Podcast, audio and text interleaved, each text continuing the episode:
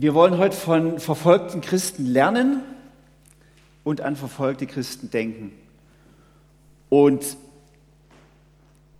manche von euch mag vielleicht sich innerlich denken, ja, ist es denn wirklich so schlimm, dass wir gerade einen ganzen Gottesdienst für das jetzt verwenden müssen? Und deshalb möchte ich euch zunächst einige Zahlen zeigen, einige Zahlen der Gewalt. Es sind momentan weltweit 309 Millionen Christen, die sehr unter schwerer Verfolgung leiden. Das ist einer von zehn, zwei, äh, nein, einer von acht Christen weltweit, die Verfolgung erleiden müssen. Das ist sehr viel. Äh, und dort, wo der Glaube besonders viel kostet, sind solche Länder wie Nordkorea, Afghanistan, Somalia, Libyen, Pakistan. Aber insgesamt gibt es in 24 Ländern schwere Verfolgung. 74 Länder dieser Welt, das ist sehr viel. Und Zahlen aus dem, aus dem letzten Jahr zeigen, es gab 4761 ermordete Christen, 4488 angegriffene Kirchen. Wenn wir das hören, merken wir, wir leben eigentlich in einer sehr, sehr behüteten Welt hier bei uns in der Schweiz und ist das völlig fremd. Wir haben Religionsfreiheit. Aber für viele, viele Christen auf dieser Welt, für, Millionen Christen ist es Alltag, verfolgt und angefeindet zu werden, weil sie zu Christus gehören. Und ich denke, deshalb wollen wir heute mal bewusst auf diese Menschen schauen und mal hören, was würden sie uns eigentlich heute hier, heute Morgen sagen, uns Christen in der Schweiz. Ich denke, wir können viel von ihnen lernen. Seid ihr parat? Wollt ihr lernen? Was meint ihr? Ha? Schön. Die Glocke läutet gerade noch. Das, das Signal, jetzt wird es wichtig. Das Erste, was uns die Christen in der verfolgten Welt wahrscheinlich sagen würden, wäre, Verfolgung ist doch für uns Christen nichts Fremdes, nichts Außergewöhnliches. Denn schon Jesus hat es uns ja prophezeit, dass wenn wir ihm nachfolgen würden, dann würde das Verfolgung auch bedeuten. Das finde ich noch spannend. Jesus hat ja uns zum Glauben eingeladen, nicht nur nach dem Motto, kommt, folgt mir nach und dann ist alles in Butter in eurem Leben, sondern er sagt uns etwas anderes. Ich lese euch vor, es steht in Lukas 21 ab Vers 12. Das sagt Jesus seinen Jüngern. Man wird mit Gewalt gegen euch vorgehen und wird euch verfolgen. Man wird euch in den Synagogen vor Gericht stellen und wird euch ins Gefängnis werfen. Man wird euch vor Könige und Machthaber führen. Das alles wird man um meines Namens willen tun. Und es wird für euch eine Gelegenheit sein, das Evangelium zu bezeugen. Meint nicht, ihr müsstet euch im Voraus zurechtlegen, wie ihr euch verteidigen sollt. Denn ich selbst werde euch mit Worten, euch Worte in den Mund legen, denen eure Gegner nichts entgegenzusetzen haben. Und werde euch eine Weisheit geben, der sie nicht widersprechen können. Sogar eure Eltern und Geschwister, eure Verwandten und eure Freunde werden euch verraten. Und manche von euch wird man töten. Um meines Namens willen werdet ihr von allen Menschen gehasst werden. Und doch soll kein Haar von eurem Kopf verloren gehen. Seid standhaft, dann werdet ihr das Leben gewinnen. Das hat Jesus seinen Nachfolgern so mal ganz klar gesagt. Und es erstaunt, wie die ersten Christen, von denen uns in der Apostelgeschichte berichtet wurden, wie sie das tatsächlich auch so erlebt haben. Und es erstaunt noch mehr, wie sie darauf reagiert haben. Ich möchte euch weiter einige Geschehnisse vorlesen. Als erstes lesen wir in der Apostelgeschichte 5, dass die Apostel ins Gefängnis gesetzt wurden. Das waren die Leiter der Gemeinde. Sie mussten ins Gefängnis, weil sie von Jesus gesprochen hatte. Hatten sie, man hatte sie ausgepeitscht, sogar gegeißelt. Es war sehr schmerzhaft. Man hat ihnen Redeverbot auferlegt vom Hohen Rat. Und jetzt ist die Frage, wie haben sie darauf reagiert? Und dann steht hier in Apostelgeschichte 5, Die Apostel gingen aber eingeschüchtert und niedergeschlagen von dem Hohen Rat fort. Stimmt das? Nein, es steht hier, Lukas berichtet, die Apostel gingen aber fröhlich von dem Hohen Rat fort, weil sie würdig gewesen waren, um seines Namens willen schwach zu leiden. Und dann steht, und sie hörten nicht auf, das Evangelium von Jesus allen Menschen zu bezeugen. Und ist das nicht, ich finde das erstaunlich, fröhlich, nicht eingeschüchtert, sondern mutig sind sie den Weg weitergegangen. Sie haben damit gerechnet. Was hatten eigentlich diese ersten Christen damals für eine Haltung, dass sie das offenbar gar nicht verwundert hat, verfolgt zu werden? Sie hatten diese Haltung, sie haben gesagt, Jesus, Du bist auf diese Welt gekommen, auf unsere dunkle Welt und hast das helle Licht des Evangeliums hierher gebracht, bist in eine vom Feind besetzte Welt gekommen. Und das war nicht ohne Kampf für dich. Du hast dafür gelitten. Du hast dein Leben dafür gelassen. Und deshalb, wir bringen das Evangelium genau wie du in diese Welt. Und deswegen werden wir auch leiden wie du. Es ist normal. Es war ihre Einstellung, Jesus, wir möchten dir immer ähnlicher werden. Wir möchten so sein wie du. Das sagen wir ja auch, gell? Wir wollen Jesus ähnlich werden. Vor allen Dingen wollen wir ihm ähnlich werden. Wir möchten am liebsten die Wunder erleben, die er erlebt hat. Die großen Zeichen, die er erlebt hat, möchten wir alles erleben. Aber wollen wir auch in seinem Leiden ihm ähnlich werden? Jesus ähnlich werden, da ist das Leiden mit inbegriffen. Die Wunder mit ihm zu leben, aber auch das Schwere, wie er zu erleben, das war für die ersten Christen ganz selbstverständlich. Es ist ja interessant, wir haben in der deutschen Sprache ja einen Ausdruck, wir sagen, ich mag dich leiden. Das heißt, ich habe dich so sehr gern, dass ich um deinetwillen auch mal in Leiden in Kauf nehmen kann. Das ist, weil ich dich so sehr lieb habe. Wenn wir sagen, Jesus, ich mag dich leiden, ich hab dich lieb, das singen wir ja in unseren Liedern, schließt das eigentlich sprachlich das schon mit ein. Jesus, weil wir dich so sehr lieben, weil wir dir nachfolgen, wollen wir auch parat sein, das Schwierige mit in Kauf zu nehmen, was dieser Weg mit sich bringt. Für die ersten Christen offenbar ganz klar, Leiden gar nichts Fremdes, es gehört irgendwie natürlich zum Christsein dazu. Ähm, bei Paulus lesen wir das ganz genauso. Er war ja wegen seines Glaubens, wegen seiner Evangelisationstätigkeit ständig in irgendwelchen Gefängnissen. Also er kannte sich bestens aus in den Gefängnissen seiner Zeit und hat die Zeit dort genutzt. Und ich will euch nur mal eine kurze Passage äh, aus dem Korinth, aus dem Philipperbrief vorlesen, Philipper 1 ab Vers 12. Da schreibt er an die Philipper aus dem Gefängnis. Er sagt, ich bin froh euch mitteilen zu können, Geschwister, dass das, was mir jetzt geschehen ist, die Ausbreitung des Evangeliums sogar noch gefördert hat. Bei der ganzen kaiserlichen Garde und weit darüber hinaus hat es sich inzwischen herumgesprochen, dass meine Gefangenschaft eine Gefangenschaft wegen Christus ist. Und bei den meisten Geschwistern ist gerade, weil ich inhaftiert bin, das Vertrauen auf den Herrn so gewachsen, dass sie jetzt noch viel mutiger sind und das Evangelium ohne Furcht weitersagen. Also Paulus sah das auch als gar nichts Ungewöhnliches, sondern er formuliert sogar, es ist ja eine Chance. Ich kann ja hier im Gefängnis, kann ich ja den Menschen auch von Jesus erzählen und alle begreifen, da ist Christus und wegen dem bin ich im Gefängnis. Und durch meinen Mut kann ich andere Christen anstecken. In, dort, wo ich, in der Stadt, wo er ist, waren Christen. Und die wurden alle viel mutiger. Also er sah da nur Vorteile drin. Als ich das las, musste ich an David Beil denken, den hatten wir vor zwei Jahren hier. Ein Missionar von OM, der in der Türkei gewirkt hat, jetzt in Berlin unter den Türken arbeitet. Und der erzählte uns ja auch, dass er im Gefängnis ab und zu war in der Türkei. Und er hat das ganz ähnlich gesagt. Ich fand das damals auch für mich erstaunlich. Er sagte, das ist doch gar nicht schlimm, wenn man mal wegen Christus ins Gefängnis geht. Es ist, es ist ja eine Chance. Da im Gefängnis da sitzen alle anderen ja auch fest und alle haben Zeit und die können nicht weglaufen. Und da konnte ich ihnen doch von Jesus erzählen. Was für eine Einstellung. Was für eine Einstellung. Uns graut ja eher bei diesem Gedanken. ins Gefängnis. Das ist für uns das Schlimmste, was es gibt. Das können wir uns ja gar nicht mehr vorstellen. Nur Verbrecher gehen ins Gefängnis.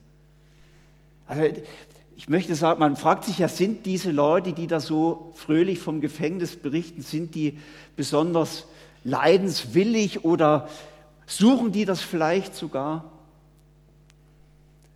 Ich glaube, es liegt eher daran, dass wir in einem gehobenen Maße sehr leidensscheu sind. Obwohl es nicht ganz stimmt. Also wir sind schon parat zum Leiden. Es kommt darauf an, um was es geht. Also ich staune, wie, wie manche Männer und Frauen hohe Leiden, hohe Opfer auf sich nehmen, nur um beruflich Erfolg zu haben, nur um Karriere zu machen. Da wird gearbeitet bis zum Umfallen.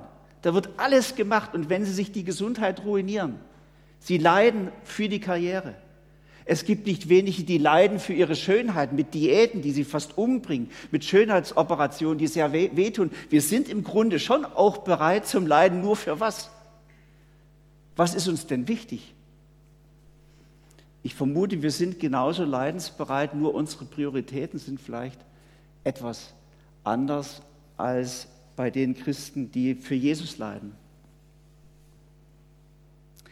Und was haben wir denn schon zu befürchten hier in der Schweiz? Wir haben ja gar keine krasse Verfolgung. Gut, es gibt Verfolgung ganz subtil, das ist wahr. Wenn du offen sagst in deiner Schulklasse oder auch am Arbeitsplatz oder auch bei deinen Nachbarn, dass du Christ bist, dass du an Jesus glaubst, dass du Sonntag ganz bewusst in die Kirche gehst, kann das bei dem einen oder anderen schon zu einem Lächeln fühlen. Du wirst belächelt und sagen, ja, der ist ja noch von gestern. Und manchmal gibt es auch oft eine Feindschaft in deiner Verwandtschaft, ganz klar. Das erleben manche von uns schon auch. Und da braucht es schon auch Mut. Versteht ihr? Aber es ist ja nicht vergleichbar mit dem, was Millionen von Christen erleben, die wirklich ganz unten durch müssen.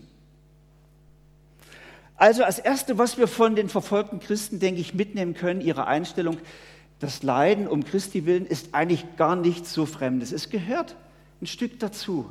Es hilft vielleicht, mal das, was wir an belächelt werden, einstecken müssen, etwas nicht ganz so ernst zu nehmen. Das Zweite, was wir lernen können, Jesus gibt die Kraft zum Ertragen. Ich glaube, sie würden uns Mut machen, sagt, macht euch doch nicht sofort in die Hose, nur wegen dem bisschen belächelt werden. Es ist doch nicht so schlimm. Denn das haben wir ja vor uns gelesen, Jesus hat uns ja versprochen, selbst wenn sie euch vor die Gerichte führen, in die Gefängnisse geben, da macht euch keine Sorgen, was ihr sagen sollt, wie ihr euch verteidigen müsst. Ich bin ja da, ich bin mit meinem Heiligen Geist bei euch, ich gebe euch eigentlich genau das, was ihr dann braucht, an Mut, an Worten. Ich bin doch da.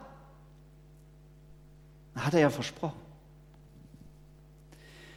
Paulus hat das in anderen Worten gesagt, 2. Korinther 1, Vers 5, wie die Leiden Christi reichlich über uns kommen, so werden wir auch reichlich getröstet durch Christus. Und wenn ihr mal bei Open Doors auf der Homepage googelt, das sind Zeugnisse von Christen in der verfolgten Welt, die berichten genau das, dass sie in dem Moment, wo es ganz hart wurde, wurden sie umso mehr getragen von Christus, ermutigt. Sie haben Christus in dem Leiden drin erlebt ich rede ja eigentlich nicht so viel drüber, aber ich bin ja in einer Diktatur groß geworden. Also ihr lieben Schweizer, wenn ihr Angst habt, dass wegen der ganzen Corona-Maßnahmen uns eine Diktatur droht, dürft ihr gern mit mir sprechen. Ich erzähle euch, wie Diktatur funktioniert. Ihr müsst keine Angst haben. Aber wisst ihr, bei uns war das so, ich war im kommunistischen Jugendverband FDJ, da musste jeder rein. Es war ein Bekenntnis zum Staat, Bekenntnis auch zum Atheismus, das stand in den Statuten. Und als ich aber Christ wurde, ist mir Jesus in einer Erscheinung im Gebet erschienen, hat die Hände über mich gehalten. Und für mich war klar, Thomas, du musst jetzt Flagge zeigen. Und ich habe meinen FDJ-Ausweis am nächsten Tag dem Schuldirektor abgegeben, hat gesagt, gesagt ich trete jetzt aus. Das gab es eigentlich gar nicht. Und ich musste vor, dem, vor der gesamten Lehrerschaft dann gerade stehen, ich als 15-jähriger Teenie haben gesagt, wie können Sie, Herr Lorenz, einfach dem Staat so, die, ich weiß nicht genau, wie Sie es gesagt haben, aber Sie haben gesagt, wie können Sie sich so gegen den Staat stellen, der Ihre Ausbildung ermöglicht, der Sie so fördert und bla bla. Und was sollte ich als 15-Jähriger da vor 15 Lehrern sagen? Und da fiel mir ein, da hat mir Christus, erzähl doch einfach, was du erlebt hast mit Jesus. Da habe ich ihnen erzählt, ich bin niedergekniet, habe gebetet, mir ist Jesus erschienen. Er hat mir Mut gemacht, zu meinem Glauben zu stehen hier vor Ihnen. Ich muss euch sagen, ab dem Tag hatten alle Lehrer eine Riesenachtung vor mir. Ich bin ins Gefängnis gekommen.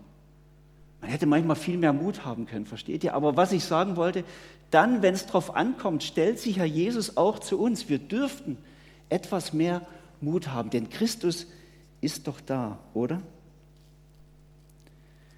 Im 1. Korinther 10 lesen wir noch, Gott ist treu, der euch nicht versuchen lässt über eure Kraft, sondern macht, dass die Versuchung so ein Ende nimmt, dass ihr es ertragen könnt. Also, liebe Freunde, nicht zu viel Angst, nicht zu viel Schrecken. Leiden um Christi willen ist eigentlich ein Stück normal für uns und keine Angst. Christus ist ja da. Wir sind ja nicht verloren, wir sind ja in seiner Hand. Was würden wir, was würden uns die Christen in der verfolgten Welt noch mitgeben? Sie würden uns sagen, drittens, Gott baut auch in der Verfolgung sein Reich. Wir denken ja immer, oh, die werden verfolgt und jetzt kommt alles zum Stillstand. Es ist eher das Gegenteil der Fall. Eher das Gegenteil. Während bei uns in unserer westlichen Welt eher so das Christsein mehr und mehr stagniert oder sogar abnimmt, wird in den Völkern, wo Verfolgung ist, das Christentum immer mehr publik, breitet sich immer mehr aus, trotz Verfolgung. Paulus hat es selber gesagt im Philippa 1, ich habe das schon gelesen, dass gerade in der Gefangenschaft, das hat dazu gedient, dass das Evangelium immer weiter verbreitet wurde. Dass andere Christen ermutigt wurden, jetzt auch zum Glauben zu stehen, das war nützlich. Der Druck hat dazu gedient, dass das Evangelium mehr verbreitet wurde. Und das erleben wir bis heute. Im Grunde genommen zeugt die ganze Kirchengeschichte davon, dass sich das Evangelium eben nicht in die Ketten legen lässt, sich nicht durch Verfolgung tot machen lässt. Ich möchte euch nur mal einen kurzen Einblick geben in die ersten drei Jahrhunderte unserer Christenheit. Da gab es bis zum Jahr, drei, vom Jahr 64 nach Christus erste Christenverfolgung unter Kaiser Nero, weil Rom brannte und man das den Christen in die Schuhe geschoben hat. Bis zum Jahr 311 nach Christus, als Kaiser Konstantin ein Religionsedikt erließ, das den Christen Freiheit gewährte. Aber in diesen zweieinhalb Jahrhunderten gab es zehn, mindestens zehn ganz grausame, blutige Christenverfolgungen. Und da ging es, ihr kennt das von den Filmen Covadis und Ben Hur und so weiter, da ging es also wirklich zur Sache. Da sind viele, viele Christen gestorben. Aber wisst ihr, genau in dieser Verfolgungszeit ist die Christenheit am stärksten gewachsen, am stärksten gewachsen. Schon im Ende erstes Jahrhundert war der ganze Mittelmeerraum, das ganze römische Reich praktisch mit dem Evangelium erreicht. Und im dritten Jahrhundert gab es über das römische Reich hinaus überall Christen. Es war erstaunlich. Und immer wenn einer hingerichtet wurde, ein Märtyrer, gab es nachher gerade drei mehr. Man sagte damals, das Blut der Märtyrer ist der Same der Kirche. Kein Tod war vergebens. Das ist erstaunlich. Es war bei Jesu Tod, er war ja eigentlich der erste christliche Märtyrer genauso. Sein Tod hat gerade einen Menschen überzeugt, nämlich den römischen Offizier, der diese ganze Kreuzigung überwachen musste. Und als Jesus gestorben war, sagte er, tatsächlich, wahrlich, dieser ist wirklich Gottes Sohn gewesen. Es hat ihn überzeugt.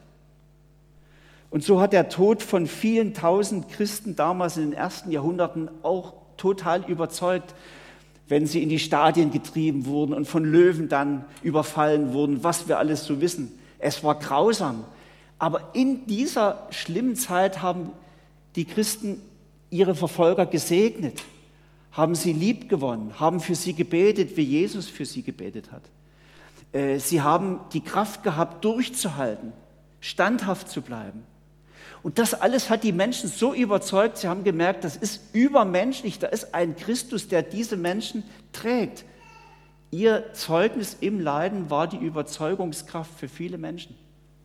Also genau in den Verfolgungszeiten hat das Reich Gottes wirklich an Kraft gewonnen. Was würden uns die Christen noch sagen in der verfolgten Welt? Sie würden uns zurufen, habt mehr Mut, von eurem Glauben zu erzählen. Habt doch etwas mehr Mut.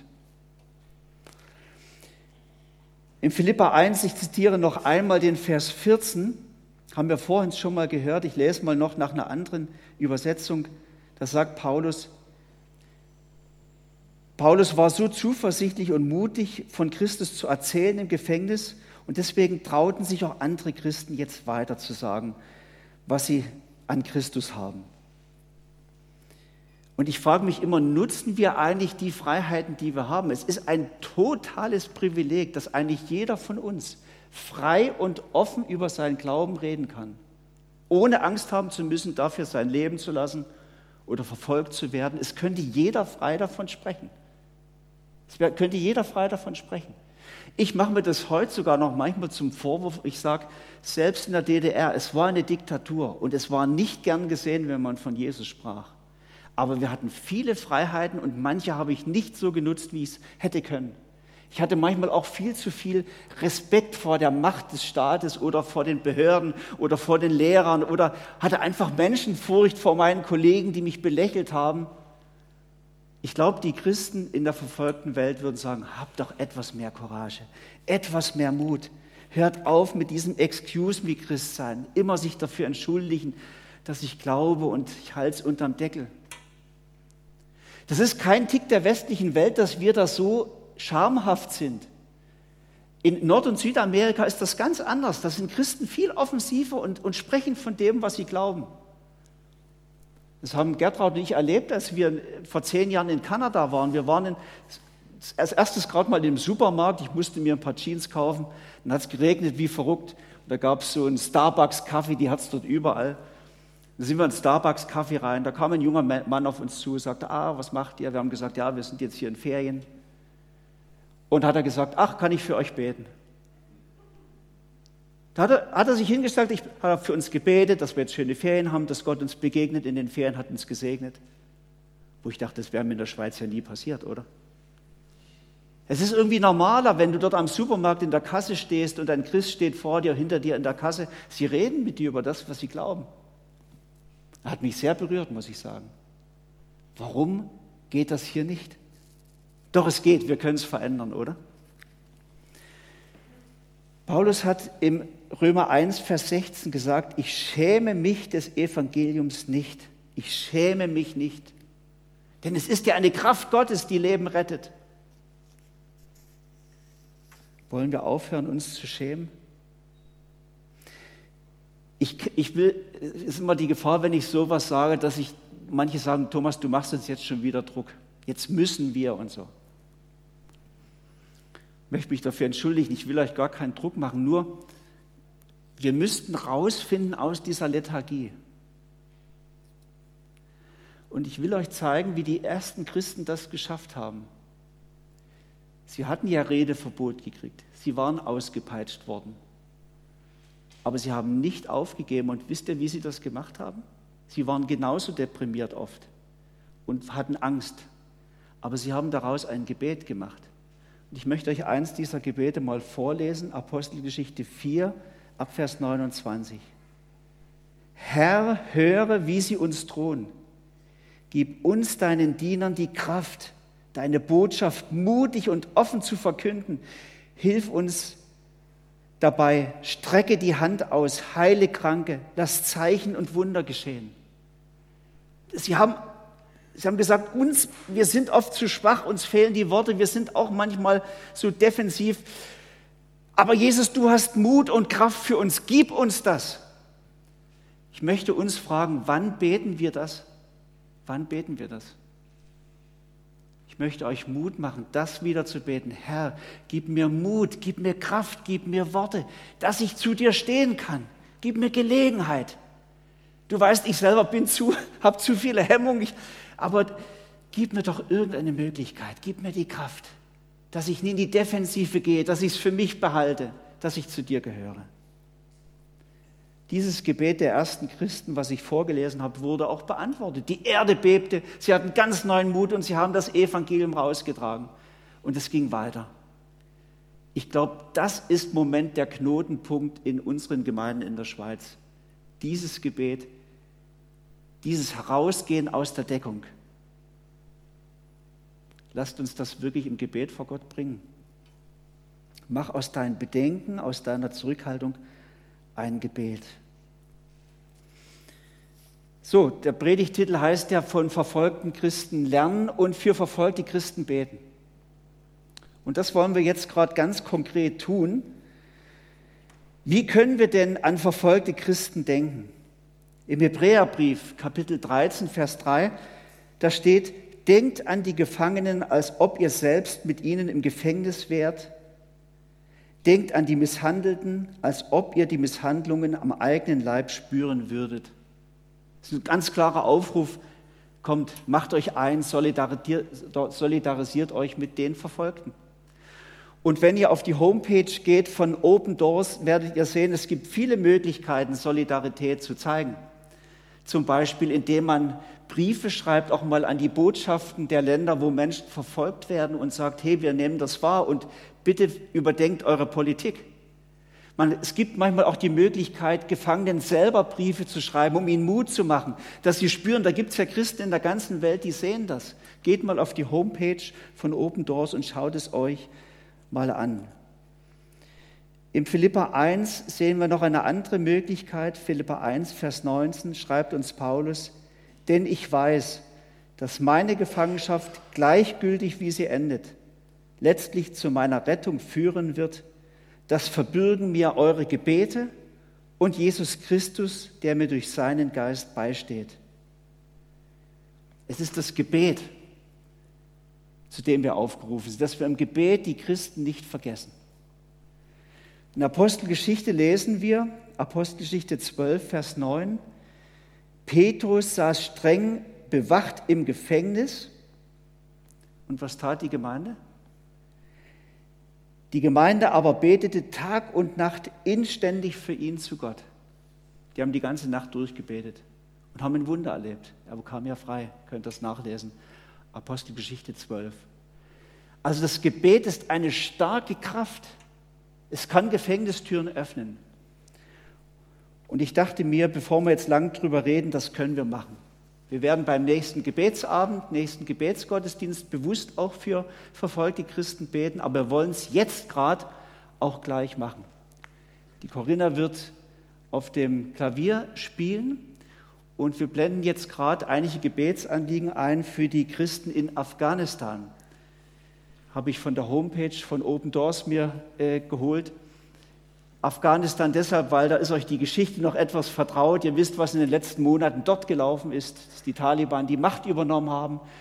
Und da sind wir in etwa im Bilde und können die Not verstehen, die dort herrscht.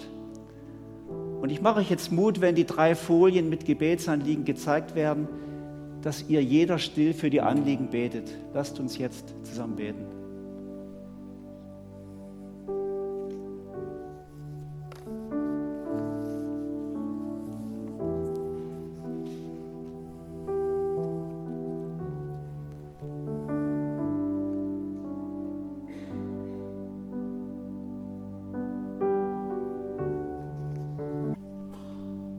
Ihr habt gesehen, dass heute schon alles für das Abendmahl vorbereitet ist. Wir wollen miteinander jetzt das Abendmahl feiern und heute ganz besonders daran denken, wie sehr Jesus gelitten hat, um dich und mich zu erlösen, zu befreien von unserer Schuld und um uns wieder in Gemeinschaft mit dem Vater zu bringen. Er hat gelitten aus Liebe. Und wir sind in diesem Moment, wo wir das Abendmahl feiern, wirklich auch verbunden mit Christen auf der ganzen Welt, die an diesem Sonntag Abendmahl feiern. Auch mit den Christen, die ganz im Verborgenen, im Geheimen, irgendwo in einer Hauszelle miteinander Abendmahl feiern. Wir sind jetzt mit ihnen eigentlich auch ein Stück verbunden. Wir alle miteinander sind der Leib von Christus, sind miteinander verbunden, wollen füreinander beten, aneinander denken und dieses Abendmahl soll eine Stärkung für uns sein, für unseren Glauben, dass wir Mut bekommen, Kraft bekommen, zu Jesus zu stehen. Wir wollen dieses Abendmahl auch ganz bewusst feiern, dass es ein Versöhnungsmahl ist.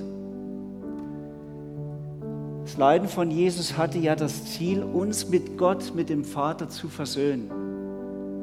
Deswegen sagt Paulus, wir sollen darauf achten, dass wir dieses Mahl nicht unwürdig einnehmen, indem wir unversöhnt miteinander unterwegs sind. Ich möchte euch deshalb Mut machen, wenn ihr in irgendeiner Weise Schwierigkeiten habt, Probleme habt mit anderen Menschen, geht unbedingt auf sie zu, reicht ihnen die Hand, versöhnt euch, sprecht euch aus. Und wenn du gerade den Eindruck hast, dabei, bei mir ist es gerade wirklich auch ein Problem, dann ist es vielleicht besser, du lässt das Abendmahl jetzt mal für dich sein und nimmst dir Zeit fürs Gebet, lass dir Kraft schenken, auf den anderen zuzugehen. Bete um Versöhnung. Ist das gut? Ich möchte euch jetzt alle einladen zum Tisch des Herrn. Lasst uns für Brot und Wein danken. Herr Jesus Christus, wir danken dir, dass du für uns am Kreuz gestorben bist, dass du deinen Leib hast zerbrechen lassen, dass dein Blut für uns geflossen ist. Danke für dein Leiden, für dein Sterben. Wir bitten dich, Herr, dass du uns neu deine Kraft gibst und deinen Mut. Wir bitten dich um Vergebung und um Kraft zur Versöhnung. Amen.